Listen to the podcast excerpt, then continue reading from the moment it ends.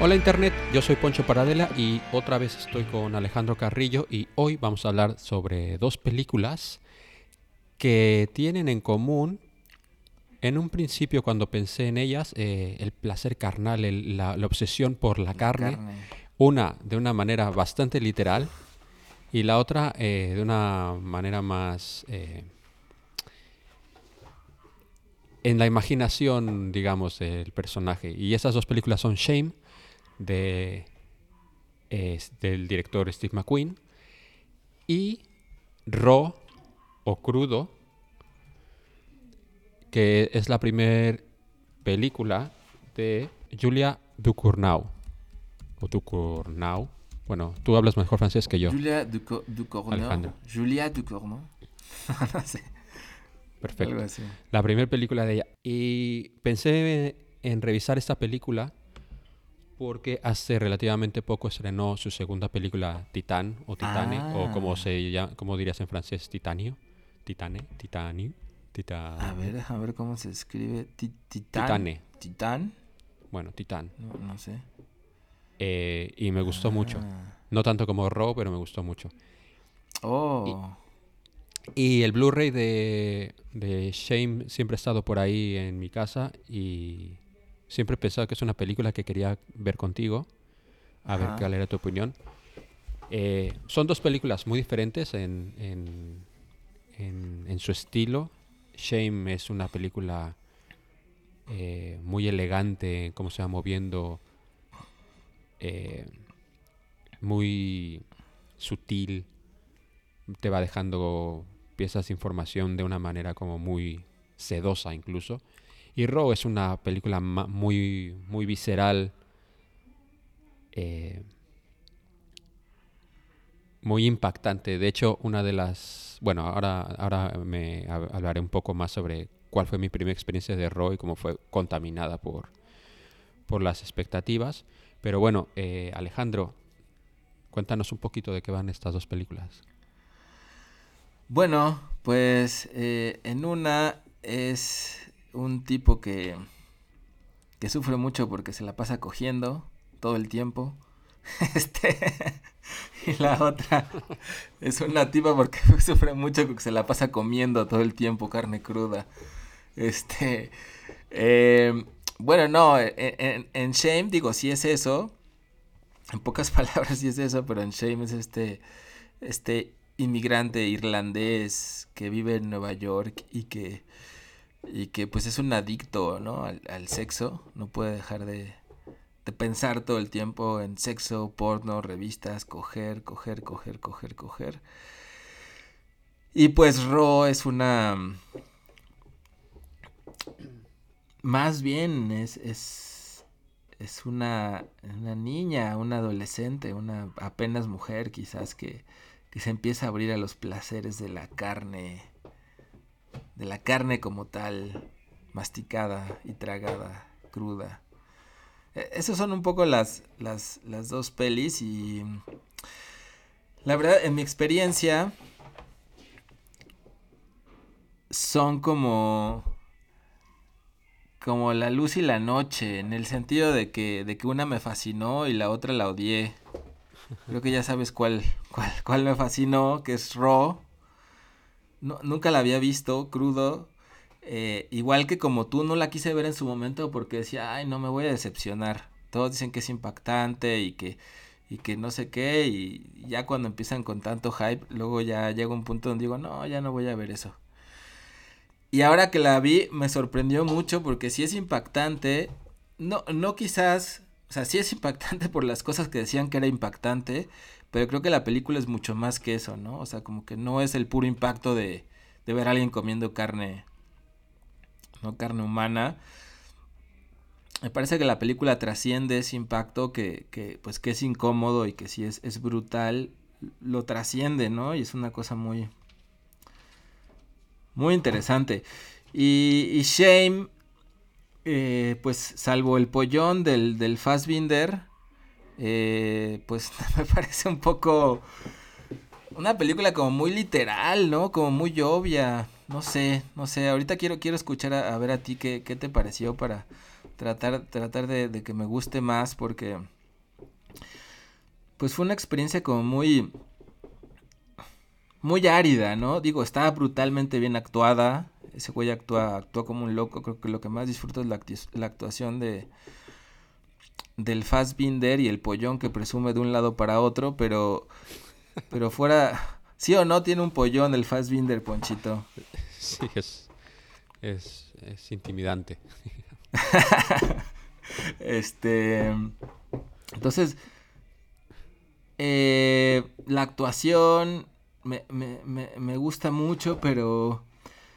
Pero yo me, me quedo como con una sensación de, de, haberla visto como que desde el principio, pues sabes casi, casi de qué es toda la película es como una especie de, como si fuera más como un, hasta como un reportaje, ¿no? Ultra, ultra realista, que no deja mucho a la imaginación, sentí. Mm, y que... Y que siento que no nos permite tampoco descubrir nada nuevo, ¿no? Ni en la adicción, ni en... No sé, me, me, me parece como muy... Eso, muy obvia, muy, muy literal. Entonces, terminé la película sintiéndome como que, pues más allá de, de, de, de, la, de la buena actuación, no me quedé como con, como con mucho más, ¿no? O sea, como que no me dijo mucho más de, de ese tema que ya se ha repetido hasta el, hasta el, hasta, hasta el hartazgo, ¿no? El tema de la adicción de algún, de algún modo y en este en este caso de pues de la vergüenza de no poder salir de de esa adicción pero pero no sé tú tú cómo la ves Ponchito quiero quiero equilibrar más mi mi, visión con otro ángulo. a mí me pareció muy interesante esta vez más que la primera vez. La primera vez bueno la primera vez fue raro porque mm, había oído hablar de ella pero no la vi en su día. La vi porque fui un día a comprar Blu-rays cuando había dos por uno en la FNAC. Me acercaba a comprar Blu-rays y me encontré un, a un tipo que conozco y me dijo, ah, esta película está bastante guay. Y pues, como había, había dos por uno, pues la, la pillé, me la llevé para casa. Y luego pensé, ¿por qué me ha recomendado esta peli este hombre? Pero bueno, eh, está bien. Lo que pasa es que como las vi, ayer vi una y hoy vi Shame, ayer vi primero Raw, me parece curioso eh, que encuentre paralelismos en, en lugares de las películas que no, no había anticipado. Yo lo había pensado en un primer mm. momento por eh, la literalidad de comer carne y, el, la, y luego la adicción de Fassbender, Brandon se llama la película, por, por, por el sexo. Eh, pero encontré cosas eh, en, las, dos películas que iban rimando y me pareció como muy, muy interesante porque eh, tanto Brandon en, en, un, en un lado como eh, Justine en Raw son dos personajes que tienen, están inadaptados o están tienen un problema de adaptación en la sociedad por diferentes motivos.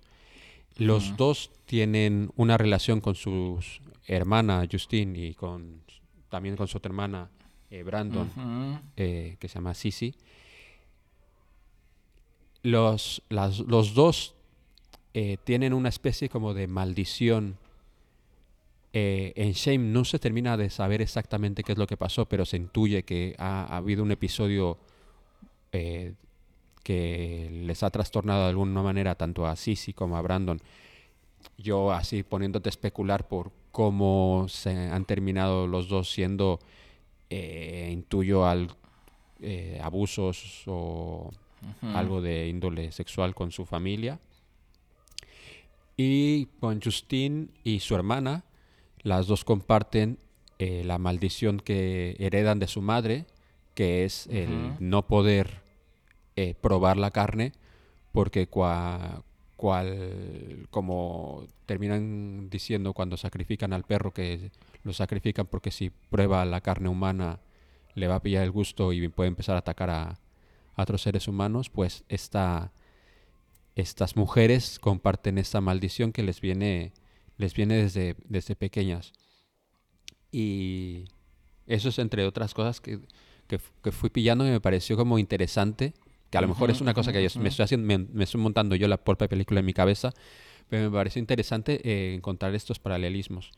Eh, y también la, la, la, ahora que lo dices, pues justamente la adicción, ¿no? Hay estas dos escenas cuando de algún modo esta Justina está resistiéndose, ¿no? Allá abajo de la cama, esa, pues es a, esa droga, ¿no? Que es, que es probar la, carne humana, que incluso la, hermana le dice, eh, pues es que no vas a aguantar mucho sin esto, ¿no? Tengo que enseñarte a cómo, a cómo conseguir la carne.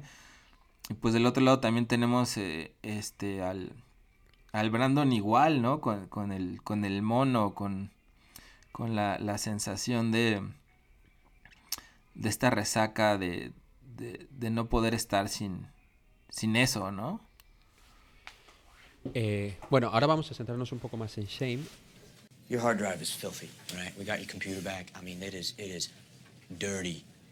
I'm talking like hose, sluts, anal, double anal, penetration, interracial, facial, man, cream pie. I don't even know what that is.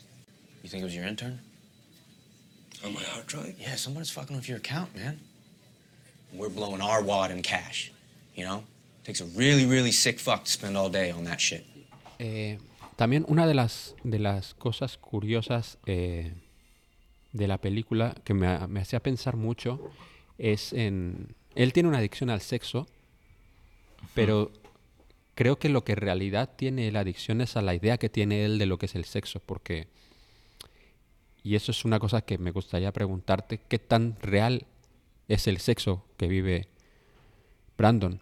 Porque de hecho la, la única escena que él tiene que es sexo real, entre comillas, eh, porque es consentido, no es pagado, eh, él no, no, no, no, no responde, no puede hacerlo su cuerpo no puede ir más allá porque no, no forma parte de, de, lo que él tiene en su imaginario.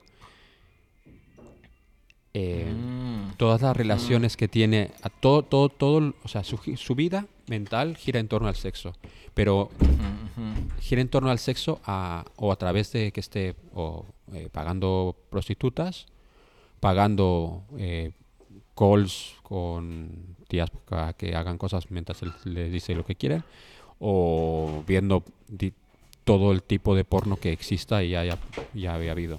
Pero no, no es no es algo que sea real. Pues yo pienso que creo que ya sé por dónde vas y me parece muy interesante. Aunque creo que, bueno, por ejemplo, la primera escena con la la, la, tía esta que su jefe se quiere ligar en el bar y que al final ella es la que lo recoge a él y se van ahí a ah, coger. Ah, cierto, cierto. Esa, pues es así y también el, el, gay, ¿no? Cuando se mete al, al antro gay que el gay lo llama y que, y que se la chupa, ahí también, ¿no? O sea, tampoco es pagado, sino que... Sino que bueno, pero ese momento era el de, más que nada dejándose llevar porque estaba... Bueno. Pero bueno. Pero, pero, pero creo que sí tienes razón con ese punto. O sea que yo, más que pensar que no sea real en términos literales, yo siento que lo que pasó con esta muchacha, la, la, la negra, con la que no puede hacerlo, es que ella realmente sí le gustaba, ¿no? Como que esta mujer, es lo que yo entendí, ¿no? Que esta mujer le interesaba más allá del, del sexo, ¿no? O sea, sentía, intuía que quizás podía sentir algo más por toda la plática que tienen, este, en fin, y entonces con ella, que quizás es con la única que podía haber otro tipo de sentimientos, justamente por eso es con la única que no puede, ¿no? Lo cual, pues es interesante, es interesante porque eso mismo hace que después eh, entre en este en este tobogán, ¿no? En esta, en esta odisea que se echa ese día de ir, de ir cogiendo y cogiendo y cogiendo y cogiendo y cogiendo. Justo como para demostrarse que sí puede. No, no, no lo sé. Pero yo más que que le guste ella, yo creo que se está obligando al tener una vida, entre comillas, normal. Mm. no sé si el... Y también por eso yo no sé si se frustra porque no... No, no puede tener una vida normal. Porque, bueno, esto volvemos a lo mismo, ¿no? ¿Qué es lo que desencadena que él sea como es? Te digo que yo intuyo por por lo que va, por la relación que tiene con su hermana, las pláticas que tiene con su hermana y su hermana eh, que también está completamente eh, sí como rota de alguna está sí rota solo que él se refugia en, en, el porno y el sexo y ella se refugia en, en, buscar eh, relaciones y ser completamente dependiente. O sea, cuando la primera vez que la vemos este, es cuando llega a casa de Brandon y le está llamando un tío que tú piensas que a lo mejor han estado como con una relación súper durante mucho tiempo y lo han dejado y por lo que sea. Pero luego cuando se termina enrollando con el jefe de Brandon, la vez que al día siguiente ya también le está llamando y tal. Entonces eh, tiene una manera como de intuyo que tiene una manera como un poco incluso obsesiva de buscar el cobijo de, de, un hombre. que también en parte por eso busca a Brandon, que, y a lo mejor también por eso es el rechazo de él hacia ella. No lo sé. Hay una historia ahí muy interesante que, no te, que decide no contarte McQueen, pero eh, que te permite ver a los dos personajes rotos y hacerte tu tu historia en tu cabeza de por qué están tan rotos y qué es, qué es lo que está buscando y de qué está escapando y, hasta qué punto está alejado de la... O, qué, tan, qué tan sumergido está en su propia idea de lo que es la vida y el mundo que no le permite ser funcional realmente. O tener una... Como esta conversación que tiene, nunca ha tenido una relación larga con nadie. Y su... Que, que, que mucha gente puede estar con esta idea de que no tiene sentido el matrimonio, no tiene sentido la idea de vivir eternamente con una persona, pero la manera en que lo cuenta no es como que sea como por principio, sino que es como es es un mundo que él no puede entender cómo se puede funcionar en él. Sí, em, sí, pues creo, o sea, sí, sí veo eso también que dices y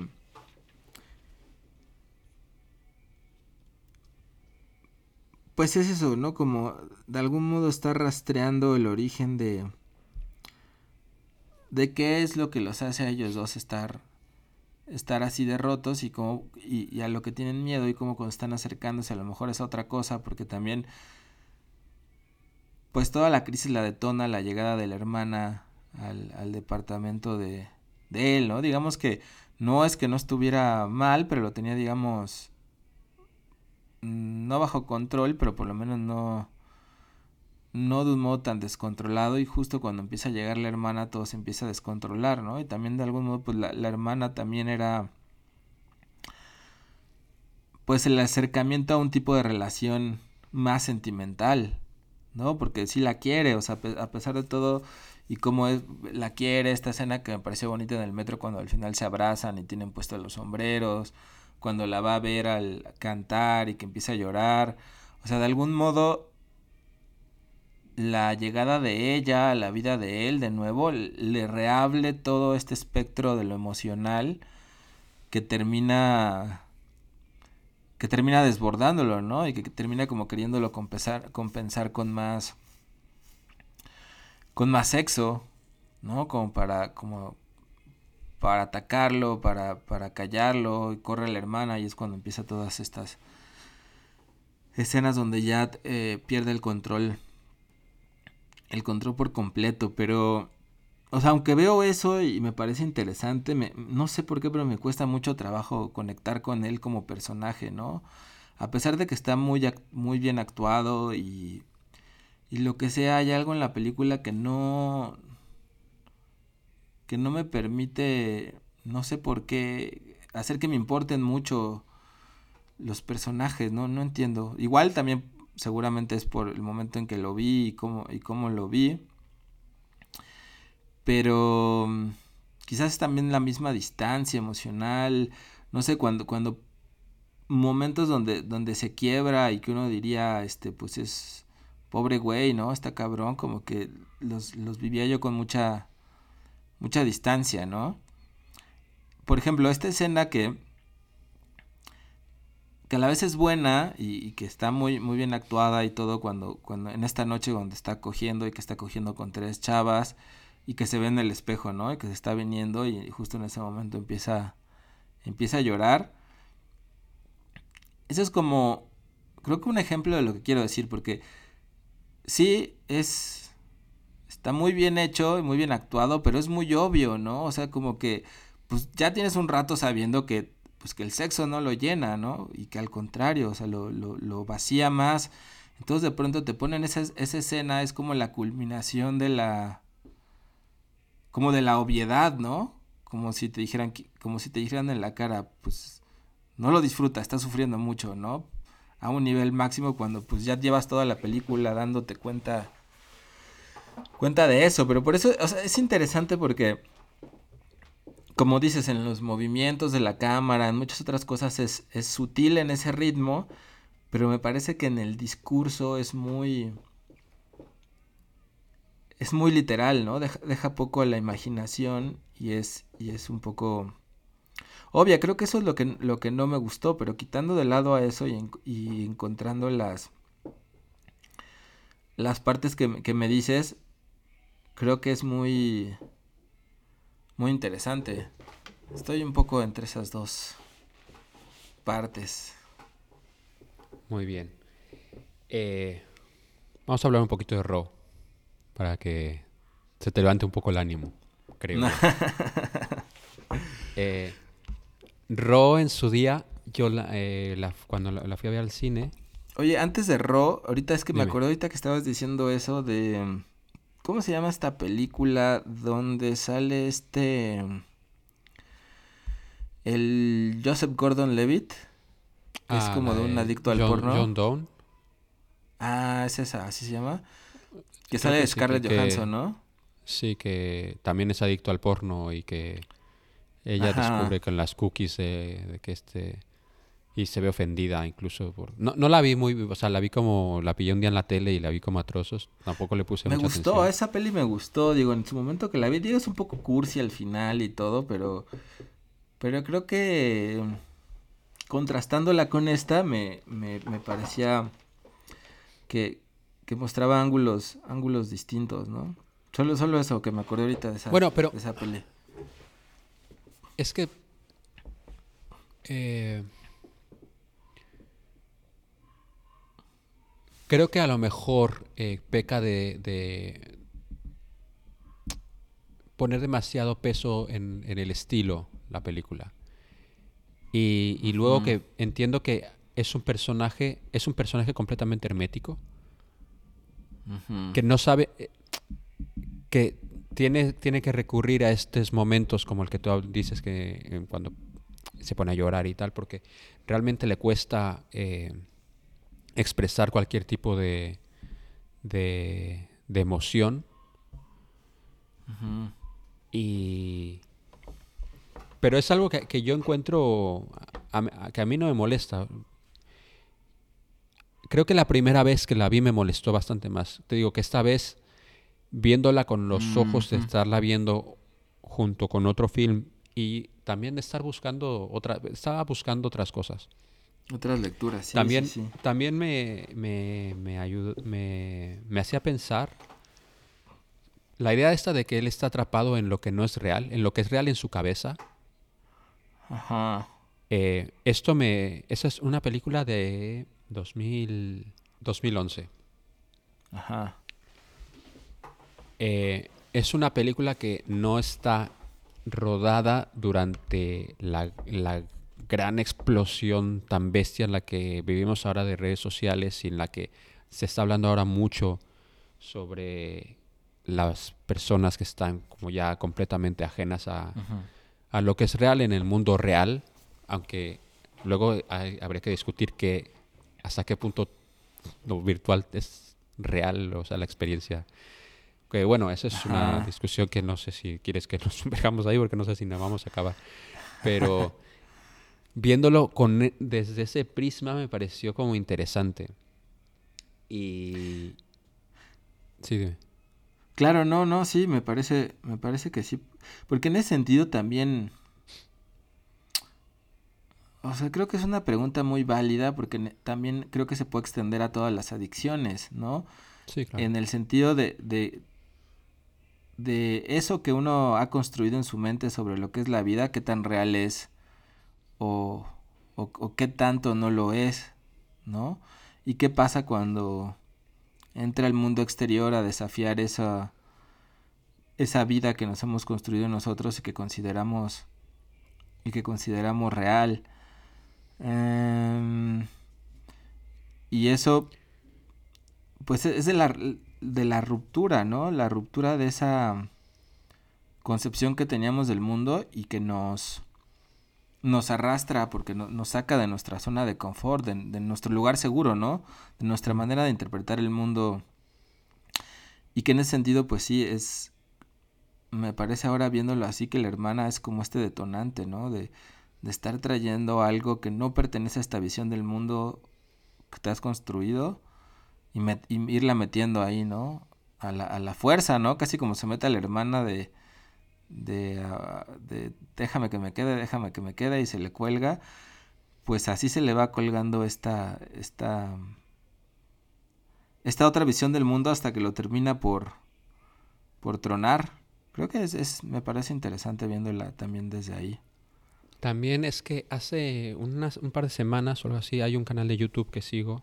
No he visto este vídeo, pero eh, hacían como un... Hablaban sobre un estudio sobre cómo la, el, la- el estar viendo porno constantemente te con- contamina tu mente de alguna manera y que tienes que dejar que pase un tiempo para limpiarlo. No me acuerdo en qué... Dejaré el link en, en el post Mm. del, del vídeo este. Es bastante interesante. Y luego porque también he estado haciendo... eh, me he estado tratando de poner en forma, entonces veo eh, bas- bastantes vídeos de fitness y todas estas, estas cosas. Y eh, había un par de, de gente esta que, que he visto que eh, hablaban esto sobre que eh, masturbarse es bastante malo para mientras te estás poniendo en forma porque uno, uno lo, de- lo decía desde el punto de vista de los recursos. Sí, le- que tu, tu cuerpo, tu cuerpo prioriza el, el, el, el que te puedas reproducir.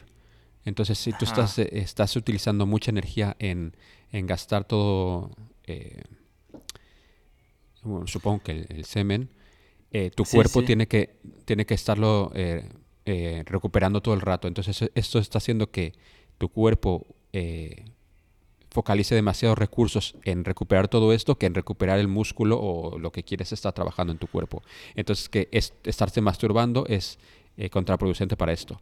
Y el otro... Tiene sentido, pero también depende de si te masturbas Sí, no, claro. cinco veces al día, ¿no? Si, digo, si Bueno. lo haces una a la semana, no creo que te quite muchos recursos. Bueno, pero Brandon, Brandon yo creo que... Bueno, es de no, los Brandon de sí. 10, Sí, 10 pero veces al día. Pero además sí estaba en forma el Brandon. Sí, pues que... Ta- también, ta- también porque, bueno. Este, y por otro lado, el otro pavo lo que, lo que venía diciendo era esto, que, que, que estas ideas, eh, sobre todo el porno que se está viendo ahora, que no sé, si es- no sé qué tan diferentes que el que se veían en mi época, aunque en nuestra época era bastante más no difícil, pero no, era, no es tan sencillo como ahora mismo que estás a un clic de distancia de ver cualquier tipo de eh, cosa sexual que se te pueda pasar por la cabeza. Ajá. Pero que, que lo que está...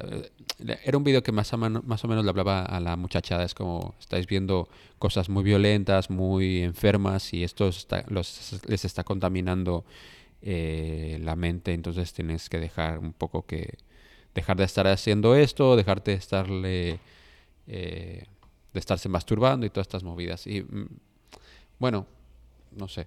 me pareció me pareció curioso que en el lapso de esto de dos semanas eh, de estar encontrarme por un lado el vídeo este del estudio este y luego los dos hombres estos fitness que hablándome por YouTube como deja de masturbarte pero bueno este Pero es que también No yo sé. creo que en sí también no es tanto la, la masturbación, sino justamente estas ideas, ¿no? Que, que yo creo que sí, o sea, si, si estás absorbido por, por, por toda esa cultura del porno gringo, pues que al final de cuentas es ultra machista y ultra violenta, pues yo creo que sí, sí te afecta, ¿no? O sea, si no logras poner una barrera en algún momento, o si, si o eso, ¿no? Si empiezas a creer que eso es real y no, y no, lo, no lo separas como que es una simple expresión que genera excitación, pero si empiezas a creer que es real y que así son las relaciones, pues sí está, pues está cabrón, ¿no? Porque entonces sí, sí es como un poco eso como lo que le pasa a Brandon, ¿no? Que piensa que, pues que así es todo. Eh, sí, supongo que sí. O, o que el que no sea así en la vida real es lo que no le permite Ajá. eh, funcionar de alguna manera. O sea, su- se- o sea, claramente su idea del sexo está completamente contaminada por... O sea, el pavo, el pavo no hace otra puta cosa que estar viendo porno todo el puto día. Sí, sí, sí, sí, sí. Y bueno, para suerte de Brandon, en 2021 ya no tiene que estar almacenando porno en su computadora de, de la oficina.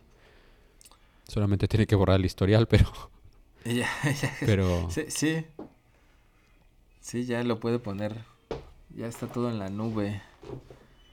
En la internet. bueno, vamos a hablar un poquito de Raw. Anda. Va, va, va. Luego igual volvemos más a seguir hablando de Brandon y, y su amigo colgante.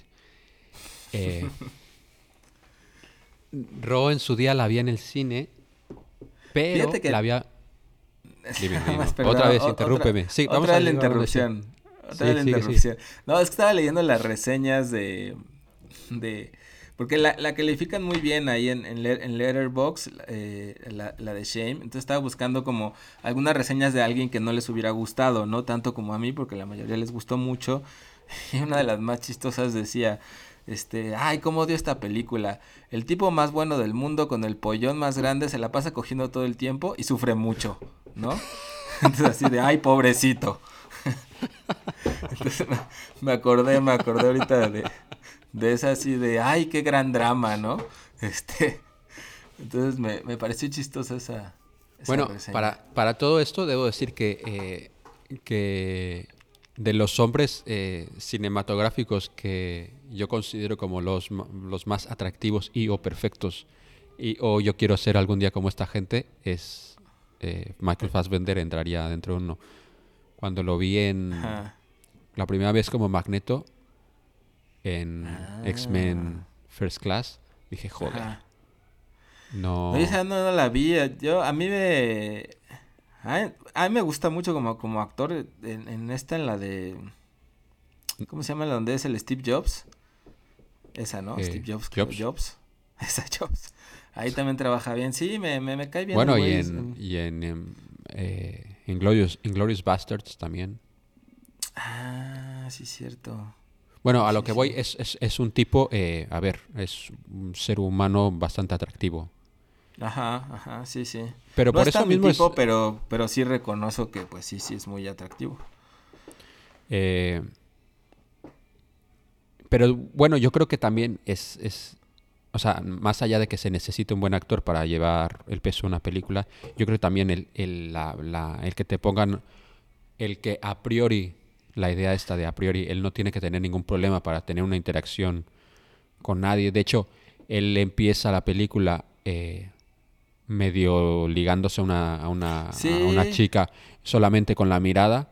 Eso, eh, no Eso sé, a mí, a mí no me ha pasado nunca en la vida. No, Pero- exactamente. Es lo que a mí Pero me. A mí es me- algo que es algo que es que, que a ver, no, no lo sé, pero es algo que tú lo ves y dices, pues sí, a este pavo, eh, no sé, Sí. sí, yo creo que si me empieza a mirar así en, en el metro, eh, digo, yo Voltas a ver no quién lo está sé. detrás, así de "Ah, me estará no, viendo. no lo mí". sé, sí, pero no sé, pero por lo menos dices que hubo, uy, o quiero decir, I mean, no lo sé.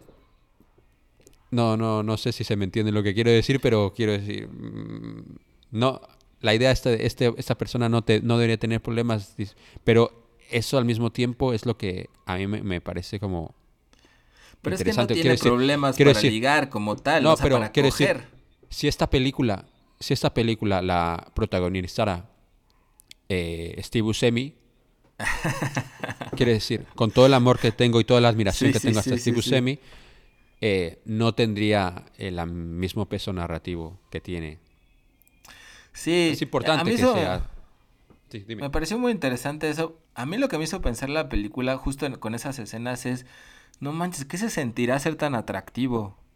O sea, ¿qué se senti- o sea, que, o sea, es una cosa que, que, pues yo tampoco he experimentado, ¿no? O sea, como ese poder, ese, esa facilidad así de, está el otro jefe ahí tratando de ligarse a la chava en el bar y choreándola y diciendo 30 mil cosas y el güey nada así parado con una miradita y ya la chava, este, pues está embobada con él, ¿no? O sea, yo creo que sí hay gente, obviamente, que, que es así, ¿no? Y, No, claro, sí. Yo me, eh, tenemos un amigo en común que yo en su día salía, Ah, salía de fiesta bastante con él sí, sí. y, y- y el pavo, eh, sin hacer absolutamente nada, uno aquí tratando de sacar todos sus encantos, Sí. se iba a dormir solo a casa y el pavo, eh, sin siquiera quererlo ni nada, pues mira. Sí, sí, sí, sí. Eso es una cosa muy impresionante. Pero bueno, no sé.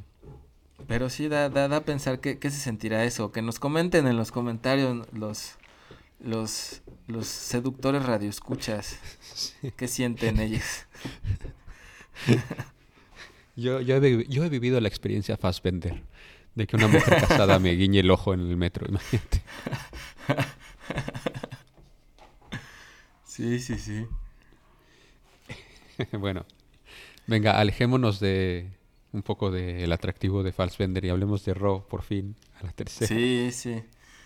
Eh, Raw es una película que vi en el cine, pero tenía precedida de la fama esta de la Ujú. película más eh, asquerosa de los últimos tiempos. eh, De, en, en- la gente vomitaba en, la, en las salas de cine, gente que se tenía que se desmayaba. Es como clásica, así me acuerdo cuando, cuando, como cuando hablamos del exorcista, de lo que se decía de del exorcista, pues eh, con Raw era lo mismo. Yo, yo he visto bastante gore en, en mi vida y he visto cosas bastante bastante asquerosillas. Entonces yo me esperaba, no sé, algo casi cercano al, al holocausto caníbal.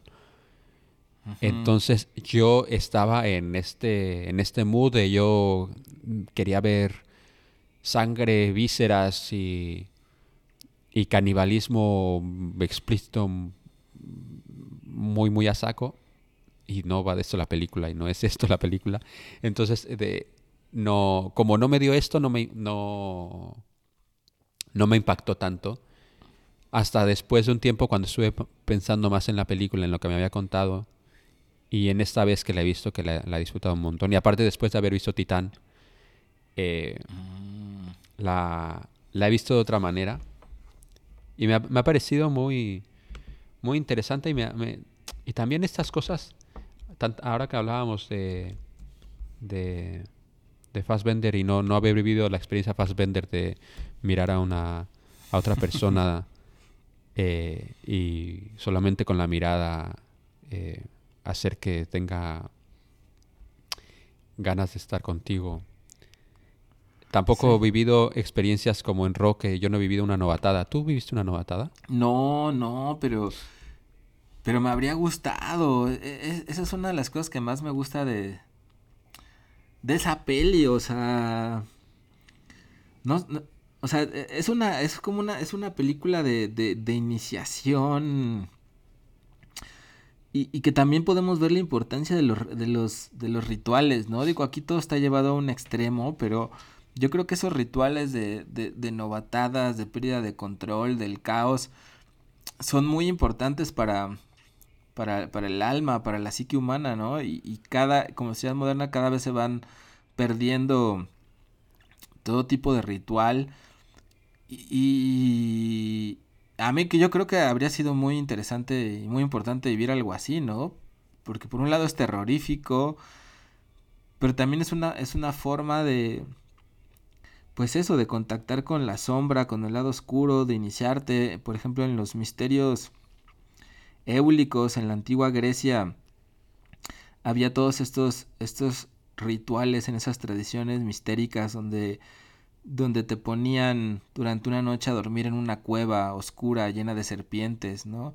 Eh, donde realmente llegaras a un punto donde sintieras realmente la muerte, ¿no? La, cercanía de la muerte de un modo total. Entonces al momento de resurgir de ahí, mm, te inicias en una, en una forma nueva de la vida porque ya estuviste en contacto con, con la muerte de esa forma, ¿no? Y en, una, y en estas novatadas, de un modo mucho más leve y, y, y juguetón, aunque también terrorífico en otros sentidos, pues es a fuerzas sumergirte en, ese contacto con, con lo terreno, con la tierra, con lo plutónico, con, con, con, el inframundo, ¿no? De las pulsiones, de la sangre, de lo primario. Y eso, eh, pues, tendría que... Mm, no tendría, pero es una manera muy natural, podría decirlo, de, de, de, podernos acercar a esos a esas energías que normalmente no, no tenemos no tenemos contacto, ¿no? Y que por ello mismo de no estar en contacto con ellas terminan explotando, ¿no? De, de otras formas mucho más dañinas. Entonces esa es una de las cosas que, que, que más me gustó de, de, la peli. Ahorita igual lo, lo, lo seguimos profundizando más. Pero no, nunca tuve, tú tampoco, ¿no? Novatadas así. Eh, vale.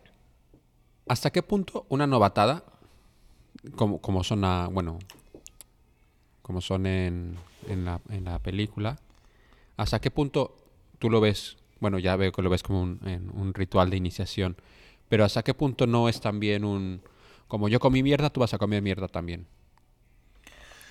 Pues también, claro, por supuesto. O sea, también sirve para muchas cosas. Sirve para que el que, el que te. El que fue víctima ahora experimente lo que es ser victimario. Y eso no lo veo necesariamente mal. O sea, me parece como una forma controlada de jugar todos esos roles distintos. De jugar sin culpa el rol de la víctima, de jugar sin culpa el rol del, del abusivo, del poderoso. Todo dentro de una manera pues controlada, por decir. Digo, lo que le pasa a estas chavas ya, ya trasciende eso porque tocan otras cosas, pero... Pero yo creo que si todos pudiéramos pasar por esas experiencias tendríamos chances de, de también jugar el papel de abusadores de una manera más más consciente y permitida, ¿no? Porque pues claro que también es algo que que dan ganas de, de experimentar en, en la vida, ¿no? Y en un ambiente más controlado donde realmente es, una especie de convención y juego, pues es mucho mejor, yo siento, experimentarlo ahí que, que pues realmente haciéndolo un modo de vida, ¿no? Eh, lo que termina pasando en la película termina con con la hermana de Justin, eh, Alex, en prisión, después de que se haya comido al también atractivo Adrián. Ah, sí, como. Eh, eh, vamos a hablar un poco de los grados de irresponsabilidad de la gente en esta película. ¿Quién, quién comete la irresponsabilidad más grande? ¿La madre al no decirles por qué no puede comer carne? ¿Alex al no decirle, al no apoyar a a Justin cuando no se quería comer el riñón de conejo. Ajá. Sí. O Justin por no cerrar la puerta. Pues sí, pues sí, sí, sí, sí, sí, sí. Pues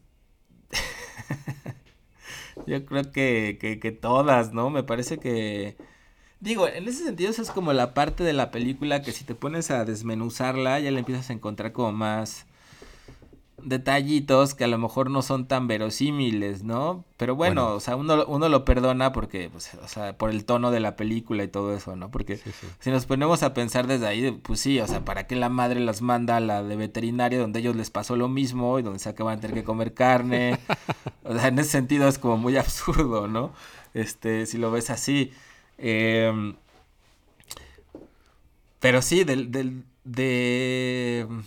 Si lo ves con, con, el tono que tiene, que siento que pues no es lo importante a lo mejor esa verosimilitud en la película, sino... No, totalmente. Sino todo este proceso, ¿no? De, de, de locura, que a mí, a mí me, me, me fascinó eso, como esta... O sea, toda la película sucede durante la novatada. Porque cuando la película acaba, de algún momento es cuando ellos dejan de estar poseídos, todos los que están ahí, de estas energías del inframundo, ¿no? Cuando suena el claxon final, el tu, tu. Y amanece, o sea, es muy bonito simbólicamente esas escenas porque amanece, es el día, va ella a lavar a su hermana, después de que encuentra el novio muerto, porque digo, eso, eso sigue siendo terrorífico, pero eso ya lo hizo antes de que sonara la llamada esta de que ya había acabado la iniciación, ¿no? De algún modo como que acaba el tiempo de posesión. Este... Bueno, y que todo venía precedido de la escena en la que Justin está bailando frente al frente al espejo, dándose besos frente al espejo y todo, que ya está como dejando salir todo. Exacto. Eh, todo lo, lo, animal que hay en ella. Exacto. Que esa escena también es muy bonita, ¿no? O sea, todo es como una. como una irrupción de lo animal. Reprimido de lo animal, de lo caótico, de lo dionisiaco. Una irrupción así de manera. de manera brutal, amplificada por este espacio de gracia donde se dan para que, para que broten esas energías, ¿no? Es como esas otras películas que, o sea, de hecho creo que nunca vi ninguna de esas, pero me parece que hubo varias, ¿no? O una a lo mejor de, de estas que decían que, que una vez al año este, se tenía permitido matar y todo era una carnicería. No sé, Ah, ¿viste sí, alguna? La, Uh, había la una de purga, esas, ¿no? De Purge o algo así. Que, ¿no? Ajá, un, un rollo así, ¿no? Que, Sí, hay, un, hay varias de estas, ¿no?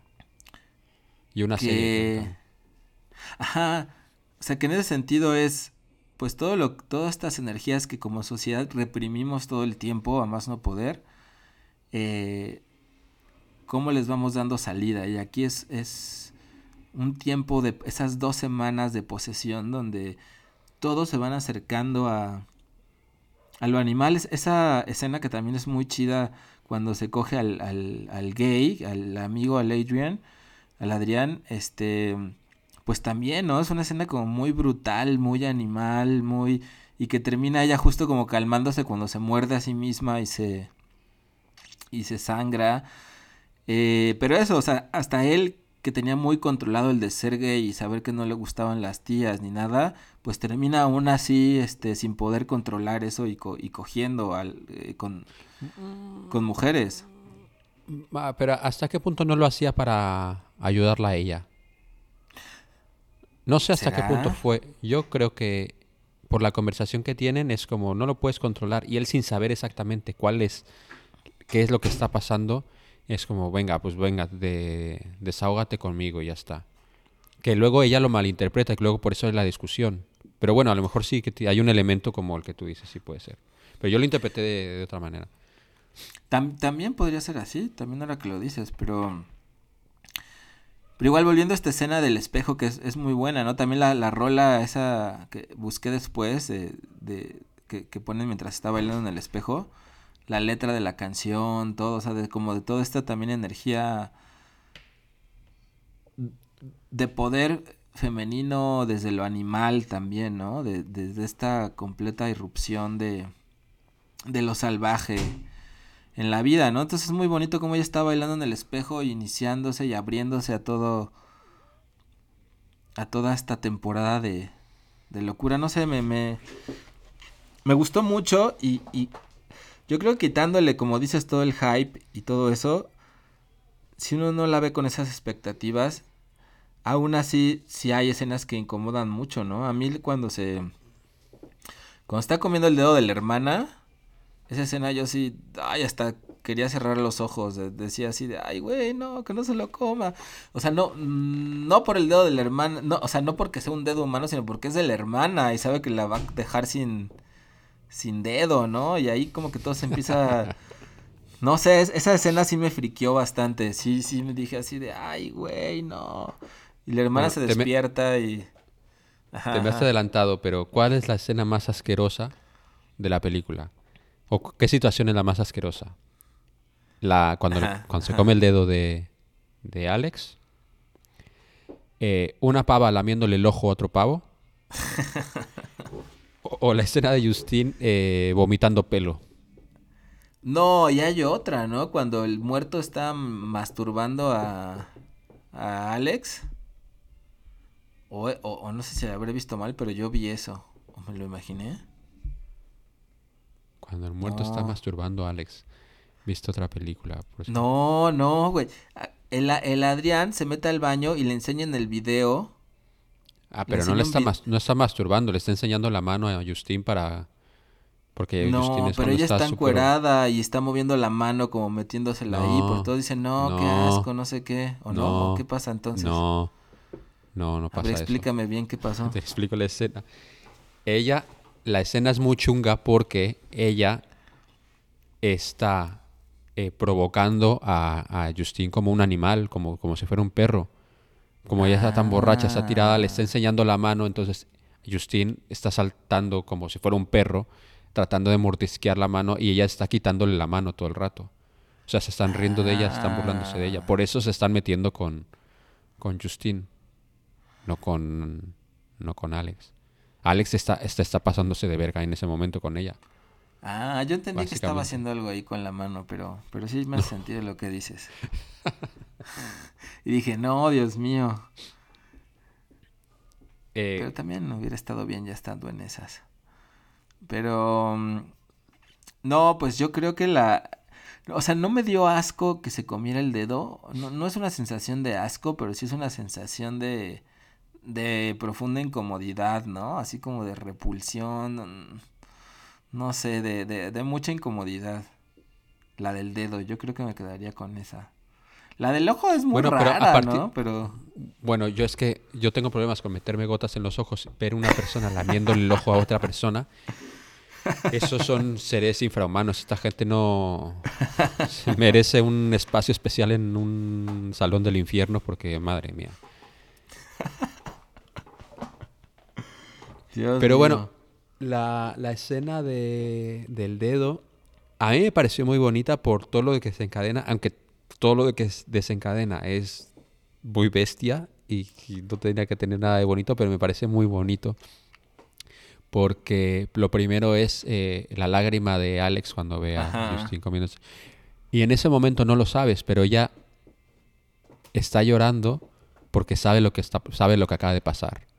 No porque no, no, no está llorando por su dedo y no Por está llorando dedo, porque no, no está llorando porque mi, mi hermana es una hija de puta, sino porque lo ha pasado y, segu- y, y- y ella tiene la culpa porque ella como, venga, va, comete el puto riñón, no pasa nada. O sea, se siente también culpable y por eso ella al final termina echándole un cable, haciendo una cabronada que es hacer que maten al perro, que el perro es un perro muy fiel, que incluso la, la- Sí. la- está con ella en una fiesta llena de peña, que yo eso nunca se lo haría a, mi- a ninguno de Sí, mis no, no, no. animales. Eh, y luego eh, trata de ayudarla a, enseñándole a cazar. Ajá, ajá. que sí, Justin sí, lo rechaza completamente, pero que esto ya lo habíamos visto antes. eh, De hecho, la película empieza con, con esta imagen que tú piensas que es eh, un choque eh, totalmente accidental. Luego, más adelante, cuando Justin va a tratar de comerse un kebab con, con Adrian, cuando cogen el bus, pasan al, re- al lado de otro accidente. Ah, Entonces es ya sabes es que, sí, que Alex va constantemente de, de cacería, que también habría que hablar un poco sobre la profesionalidad de la policía francesa. Ficticia, obviamente, pero, Sí, sí, sí, claro. pero claro. quiero decir. Pero me pareció una. Que no me se pareció una. de nada Ya, ya. Que tiene una vampira por ahí, pero bueno. Em, me pareció bonito. Luego, Justin, pues lo rechaza por no, no dejándose. Rechaza esta idea de, de dejarse. de tratar de controlar eso. De hecho, el padre. eh, el, el padre, cuando al final le, di- le dice. termina diciéndole que confía que ella por, por fin conseguirá romper este. este Encontrar y otro contro- modo y de, controlarlo. de otra solución, ¿no? Encontrar otra solución. Sí. Sí, esa, esa escena final me pareció chistosa, porque pues sí es chistosa, Aunque quizás es el pero que le pondría a la película, ¿no? O sea, como que lo... La brutalidad y la profundidad de lo que se logra. O sea, para mí la película tendría que haber acabado cuando, cuando está bañando, bañando a, Alex y, y quitándole la sangre, ¿no? Porque en algún momento se acaba este espacio de, de la novatada y ya se acaba pues esta posesión, por decirlo de algún, de algún modo, ¿no? Entonces esa escena final, pues es chistosa, sí, porque pues ves al papá ya todo comido y todo, pero como que siento que... No sé, le da como una característica más de, de, burla a la película. Eh, que no es que esté mal, pero me, había gustado más cómo se había quedado hasta antes, ¿no? Aunque el final es chistoso, o sea... Bueno, yo entiendo que lo hace por cerrar el, el círculo con la madre, porque la primera vez que vemos a Justin es cuando, cuando van a comer al, al... Bueno, supongo que es un restaurante de carretera que tienen los buffets estos y la camarera sin querer le mete en su puré o lo que sea que esté comiendo un trozo de carne y la reacción que tiene la madre es, es tú lo, lo ves en ese momento como muy exagerada, como estas madres un poco... Eh, sí, claro, claro. Sobreprotectoras, como, no, escupe, escupe, voy a hablar con esta hija de puta que te ha tratado de... Entonces, no sabes exactamente... Bueno, eso, piensas, piensas que pues es una una señora alterada y sobreprotectora. Y luego con la reacción que tiene con cuando va a recoger a cuando van a recoger a Alex al, al hospital con lo del ojo, ella sabe exactamente lo que ha pasado. Tú hasta hasta si no ves el final, esa escena no la puedes interpretar de esa manera porque es porque tiene esta, porque esa mujer reacciona de la, manera que está reaccionando y es porque obviamente sabe que sabe que su otra hija se ha comido el puto dedo de, su otra hija. Entonces yo creo que esta escena e, existe para cerrar, es, para cerrar este ciclo. Aunque entiendo lo que dices, pero entiendo que existe por esto. Sí, es cierto, es cierto. sí, yo creo que la onda es que, o sea, me interesa a mí menos en la película la idea de la maldición familiar. Como que eso me parece algo como más chusco, ¿no? O sea, un rollo más chusco de, ay, tienen esta maldición familiar, que la carne. En cambio, la otra idea de que sin saber si hay una maldición, o sea, si el papá y la mamá no lo hubieran tenido y lo que sea, o sea, esto se detona en estas dos hermanas en este momento, me parecería a mí mucho más, mucho menos chusco, ¿no? Que al final termina volviéndose chusco por todo este rollo de la maldición familiar. Pero, pero está bien, digo, al final no es, pues es un detalle y que como dice sí le da sentido argumental a, a muchas, a muchas partes, ¿no? Pero digo, o sea, fuera de ello tiene además unas escenas muy, muy bonitas, ¿no? Estéticamente también. Esta escena de cuando los, los untan con, con pintura, les echan pintura, una que es azul y amarillo, y le dicen, no, pueden salir hasta que no estén de color verde, ¿no? Y cómo se empiezan a tocar y a mezclarse los colores. Es una gran escena. Sí, sí. Y cómo acaba también, hasta que le, le arranca el labio, ¿no? Este, tiene, tiene grandes escenas, me, me gustó mucho esa peli. Sí, es, es muy divertida, me, me, me gusta, te digo, la, he disfrutado más en,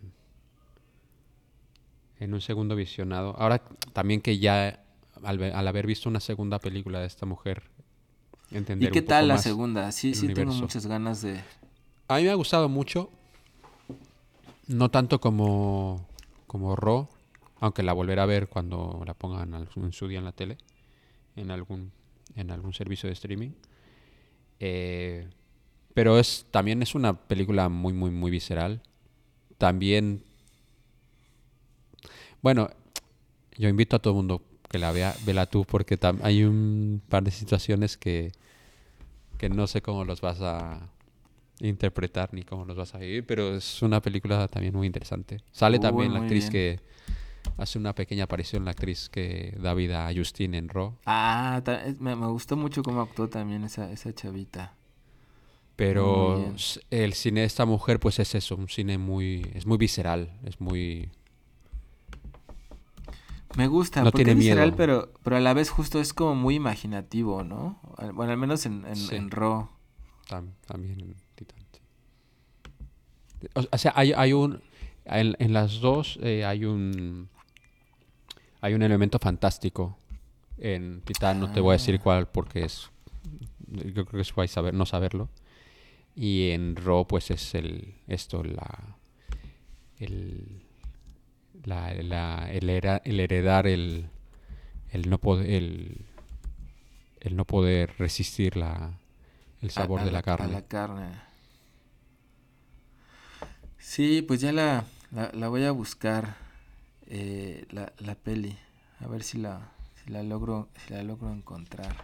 Ah, ¿sabes también que la, la escena realmente, la escena que más, más, más, más, más me, me incomodó es la, la primera noche que ella pasa después de haber comido el riñón esto y que está, se despierta toda, Ah, rascándose y toda todo. rascada. Eso, eso sí, eso sí es muy jodido porque de alguna u otra manera, bueno, no sé, a lo mejor me estoy precipitando hablando por todo el mundo, pero a mí me ha pasado alguna vez de despertarme yo rascándome eh, las piernas o algo así y, y es una Sí. cosa jodida. Sí, los sonidos también, ¿no? De cómo se está rascando, sí son muy, muy incómodos en ese, en, en- en esa escena. Pero sí, Ponchito, ¿tú de quién te comerías un, un dedo? Si pudieras. Hay otras películas, ¿no? De canibalismo. Me acuerdo de una donde sale justo este güey, el, el, el de Trainspotting, el Boogie, el Bebki. ¿Cómo se llama ese actor? El Robert, Robert Carlyle, ¿no? Sí. Hay, hay una que es, es como de la guerra civil de Estados Unidos, donde se comen unos a otros. En su, No en su momento creo que, es- que era interesante esa peli. No me acuerdo. Yo esta semana terminé de ver, no es lo mismo, pero terminé de ver eh, Misa de Medianoche, la serie de Netflix, que me Ah, ha he gustado mucho, que tiene una orbita sobre do- dos, dos ideas mm, de una manera bastante, bastante curiosa. Me ha gustado mucho el, el twist que le dan a, a dos ideas, una sobre sobre comer carne, bueno, con, más o menos. Pero Ajá. también me hizo pensar un poco en esto. ¿De quién me comería Mm. un dedo? No lo sé. No lo sé. Mientras no digas que de Fassbender, está bien, porque así, así se cerraría el ciclo de este, de este podcast. ¿Nos comeríamos un dedo de Fassbender? Pues puede ser.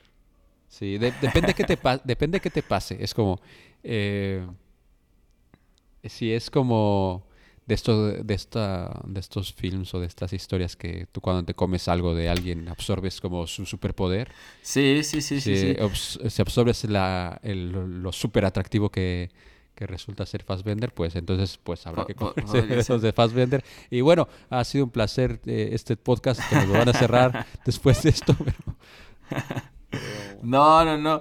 Este, no, es que es todo un tema ese del canibalismo. Digo, yo ahora por, por la novela que he estado escribiendo, que he estado investigando mucho de los mexicas, eh, pues saber eso, ¿no? Que, que unos de mis platos favoritos, como el pozole, pues antes era, digo que es algo bastante conocido, ¿no? Y confirmado que, que antes el, el pozole y todos los, los caldos que se comen ahora en México, como la birria y otros, pues siempre eran de, más bien de carne de, de carne de tlaxcalteca, ¿no? De carne de, Joder. de prisionero de guerra. Entonces, pensar a que se habría un pozole con carne de humano, a mí sí, a, a mí sí, a mí sí me gustaría probarlo. Digo, si no lo mataran, si no fuera un asesinato, si fuera eh, legalmente permitido, a mí sí me antojaría probar un, un pozolito de humano.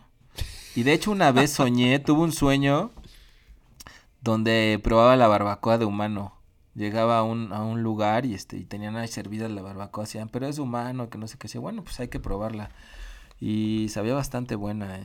Pero había, había un motivo místico por el que hacían esto con Sí, o sea, o simplemente para no, aprovechar el- no, sí tenía un, un sentido ritual, este, cosmogónico, eh, del sacrificio, también, pues, de la, o sea, de todo este ciclo energético de, del sacrificio y de alimentar, alimentar a la, a la madre que había creado al universo, ¿no? Eh, en la mitología mexica, eh, los cuatro, bueno, Tezcatlipoca, Quetzalcoatl y otros dos Tezcatlipoca desmembran a, la, diosa monstruo que es Ipactli, la hacen pedacitos y de cada uno de los pedazos se crea el mundo, de la espalda se crea la tierra, de los ojos se crean los lagos, del pelo de este monstruo se crean los bosques. Entonces la madre que está convertida en el mundo está completamente desconsolada y llorando, ¿no? Por el sufrimiento. Entonces la única manera de calmarla es darle de beber, darle de beber sangre. Entonces así como ella se sacrificó y se desmembró para dar vida al universo, entonces el hombre tiene que sacrificarse para darle de beber a ella, que se sacrificó por nosotros. Entonces es como un ritual de sacrificio eh, donde uno termina por pagar el sacrificio que hizo, que hizo por nosotros la madre. Eh, y en los. Y pues en todos estos caldos y cosas. Pues era como parte también del. De esta misma cosmovisión. Aunque en cierto punto los mexicas se les voló la cabeza y ya dejó de ser una cosa ritual. O sea, siempre fue un ritual, pero digamos como en apariencia, ¿no? Porque ya lo habían incrementado los niveles de sacrificios a un nivel ya pues brutal, ¿no? Dicen que, hubo un momento donde no me acuerdo la cifra exacta, pero donde llegaba a haber sacrificios de cientos de personas masivos en todo Tenochtitlan, ¿no? Entonces, también se les fue, dentro de esta ritual, se les fue volando la cabeza también cada vez, cada vez más. Bueno. Eh, Alejandro, eh, digamos que heredas la, maldición de, de la carne. Y descubres un día que tu hermano también ha heredado el tal. Aquí sin comprometerte mucho ante el internet y que no te va a escuchar el mundo entero. ¿Cuál, ¿Cuál es el plan que le darías para que pudiera saciar su, su sed de, sangre y carne. Pues yo es que tiene que ser humana, ¿verdad? No, no. Bueno, no eh, podemos ir a eh, una carnicería y a comer la carne. Justin intentaba comer kebabs y no le, no le satisfacía. Es cierto, es cierto. Si fuera humana, pues, híjole.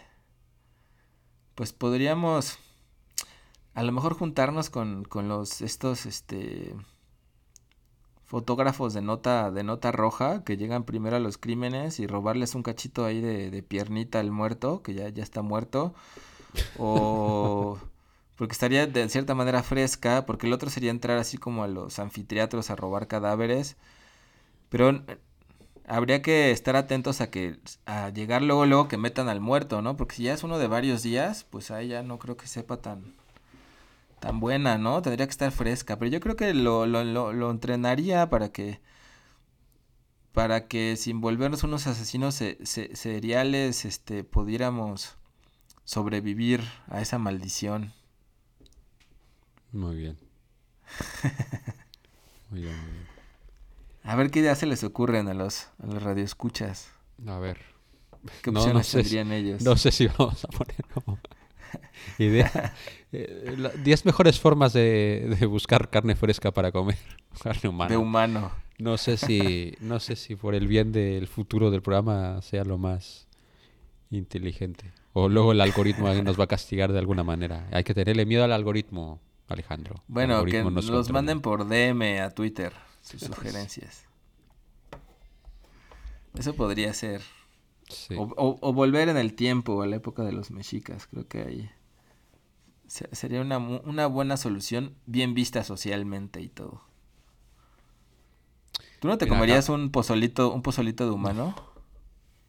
Eh, no. Si fuera legal, no tuvieras que matar a nadie. El humano firma su forma de consentimiento que cuando muera autoriza que hagan pozole con su carne. Un pastel azteca de humano que te lo prepare tu madre, pero, pero de humanito. ¿No te lo echabas? Eh, no. No, no lo sé. No, yo creo que no, me da, bastante, me da bastante asco. De hecho, estoy tratando de dejar de comer carne, pero... Bueno. Pero... Sí, sí, sí. Debes de poner el eh, programa no apto para veganos. No, porque aparte eso, luego eso es otra movida, porque... Eh, tú no sabes cómo se ha alimentado la persona esta, porque luego no te lo que te estás metiendo. Así que Pues sí. hay, hay, hay, mucha, hay, hay muchas cosas aquí que, que hay que tener cuidado, no sea, porque también si tiene, ¿la cocinas o no la cocinas? Exacto. ¿Te la tienes sí. que comer al- a cruda o no te la tienes? Porque es muy loco, ¿eh? Porque aparte estamos viviendo la época que estamos viviendo, eh, imagínate. Que tantas Pero en realidad cuando vas a comprar tu, tu carnita a la carnicería, tampoco es que sepas muy bien de dónde viene ni qué ha comido esa vaca, ¿no? Eh, bueno. Tampoco puede comer, yo, o sea, quiero decir, una vaca come, lo- uno no lo sé, ahora lo mismo estoy diciendo una estupidez, pero eh, no es que vaya no, a comer pues si un- las un- inflan con una cantidad de hormonas y Sí, sí, pero- cosas, este... Pero no está comiendo, no se va a comer, no sé, una rata radioactiva o... Bueno, no sé, igualmente hay que tratar de dejar de comer carne chavalada, por favor. Eh, pero... eh, no lo sé. Pero, no sé. Imagínate que te comes a alguien con y luego te enteras que tiene, yo sé que sé, una enfermedad. Es que puede ser una, puede ser transmisi- puede ser trans- transmitible. ¿Quién sabe? Digo, si la cosa es bien y todo. No, pues, por eso, la que cosa ver es qué esta. tipo de enfermedad. La cosa es esta, la- ¿se cocina o no se cocina? Porque a esta a, a- a- a Justin, por ejemplo, a esta, a esta familia de, de mujeres caníbales, ¿les satisfacería de la misma manera la carne humana cocinada que la carne humana en crudo? Yo creo que no. Es buena pregunta, creo que no. Oye, entonces, ¿eran solo las mujeres? ¿El papá no era caníbal también? No, el se, papá no no. se sabe, ¿no? No, Podría ser no. que sí. No, ¿Cómo sabes? porque le deja bastante claro el pavo que ¿Sí? fue salir con un día con ella y de pronto el hijo me dio un beso y enseña, luego te das cuenta que tiene el labio medio tal. Ajá. Y luego, pues eh, yo creo, yo ahí, hasta ahí ya no, no, aquí a partir de aquí ya es intuición mía, pero creo que los mordiscos que tiene es que él Sí, le, se los le dio ella, dejaba. ¿no? Sí, no, o sea, no, obviamente se los dio ella, pero yo creo que se lo, ella, él se dejaba como, venga, pues, un Sí, poquito de aquí, sí, un poquito de acá, hasta que se le pasara. Pero yo creo que solamente son las, interesante, sí. que son las chicas de de, de la familia. No sé, porque tampoco tuvieron un hijo. Pues sí, también. También. Bueno, no hay que comer humanos. Dejémoslo así. Dejémoslo así. Que quede constancia. Solo vaquitas. Ah, no, tampoco, ya, ¿verdad? No, tampoco. Bueno, a ver, que yo lo hago, pero no. En No, está a bien, ver, digo, es mi que- mami. Yo, yo, Yo- no tendría problemas. Mi, ma- mi madre se ha vuelto vegana, ya tiene dos años siendo vegana y este. Y yo, yo sí me, yo sí me volvería, digo, la verdad es que no, tampoco tengo nada en contra. Yo, de- yo quiero decir que estoy fascinado con las hamburguesas que no son de carne. hay unas y muy son buenas, hamburguesas. Eh, Yo creo, y me estoy Sí, empezando sí, a sí. fascinar ese tipo de alimentos. Y creo, eh, bueno, tampoco voy a decirle a la gente lo que tiene que hacer con su vida, pero creo que el ser humano tendría que aspirar algún día a, a no a no comer otros animales. O sea, tendría que aspirar a, conseguir una tecnología que pudiera ser, también por sostenibilidad y por muchas otras cosas, pero eh, por ética también, no, no tener la necesidad de estar consumiendo otros animales. Eh, algún Pues día sí, no- sup- espero que pase, pero no, no, no creo que lo vivamos nosotros, pero ojalá. Por lo menos no de un modo tan bestia, ¿no? O sea, yo creo que no, este, no sé, como por ejemplo de esta otra peli, ¿no? De Capitán Fantástico, que salían a cazar los niños, ¿no? que hablaremos Eh, de ella en algún momento. Hablaremos de ella. cuándo. Pero yo creo que eso es una forma muy distinta de comer carne, ¿no? Porque justamente es un ritual, respetas al animal que estás matando, tiene que ver con la sobrevivencia, una escala pequeña. O sea, en, ese plano a mí no me parece que sea algo eh, que necesariamente estuviera mal, pero en, en- en estos modelos que tenemos ahora y de manera tan masiva, pues sí parece un camino muy, pues muy tonto, ¿no? También. No- no lo sé. No, yo, yo, yo lo pienso así como a, a nivel aspiracional, como el ser humano tendría que aspirar a eso, pero también el humano es como es y, y el aferrarse a estas ideas. de- Mira, es como he tenido discusiones de por qué, por qué la gente que no quiere comer carne se quieren hacer una hamburguesa que sepa hamburguesa y que no sea una Exacto. hamburguesa. Es como porque es por el sabor y es porque no no no no que por el pones sobre una balanza. ¿no? De esa comida. No, no, yo creo que pones sobre la balanza el, lo, lo que realmente te gusta de una hamburguesa es el sabor de la hamburguesa. Si puedes conseguirlo de otra manera que no sea matando a un animal, eh, yo no sé. A mí, a mí me parece una opción bastante lógica. Pero bueno, no sé, cada quien que haga lo que quiera. Pues es que de también ya entramos a un gran a muchos otros temas, ¿no? Hasta hasta la cuestión de las clases sociales. No es lo mismo hacerte vegano en dependiendo de qué país y también Ah, no, dependiendo del dinero que tienes. Claro. No, o sea, si, si, si no, si no tienes dinero, te sale mucho más caro volverte vegano y, y comprarte una hamburguesa de, justamente una, una buena hamburguesa de, de, de vegetales que una de carne, lo cual es muy extraño, pero, pero así es. Bueno, por eso también yo lo pienso en un futuro. No, no- tampoco sé si va a haber un futuro. Viendo las cosas Eso están es. como están. Bueno, Alejandro, eh, lo dejamos por aquí. Sí, sí, sí, pues les recomendamos mucho estas, estas pelis. Para que se les antoje la carne. Se les antoje la carne de todo tipo. la de Fassbender o la, o la cruda de humano, la que a Porque, les a ver, guste. ya, eh, esto bueno, terminamos aquí hablando de, de Fassbender. Eh, la película empieza con dos, dos pases, do- dos, do- dos paneos bastante Donde se despliega su polla en toda su gloria. Madre mía. Es que se, se ha gustado el, se ha gustado el de la cámara, madre de Dios. Es Ah, verdad, Porque es hasta, verdad. hasta meadita y sacudidita. te- Que por otro lado, también en Raw, también vemos a las hermanas ahí eh, echarse una meadita. En una escena bastante Ah, bonita, por cierto. Es una escena bonita bastante bonita. escena. Yo no sabía que las chicas podían hacer eso como lo hace esta Alex. Bueno, eh, eh, que entiendo que Alex es la que lo ha masterizado, porque Justin terminó. A ver si alguna de nuestras radioescuchas que nos comente también ahí si puede hacerlo. Se han aplicado la técnica Alex, Alex la caníbal para mear de pie. Y no terminar como Justin, meada toda. Sí, sí, sí.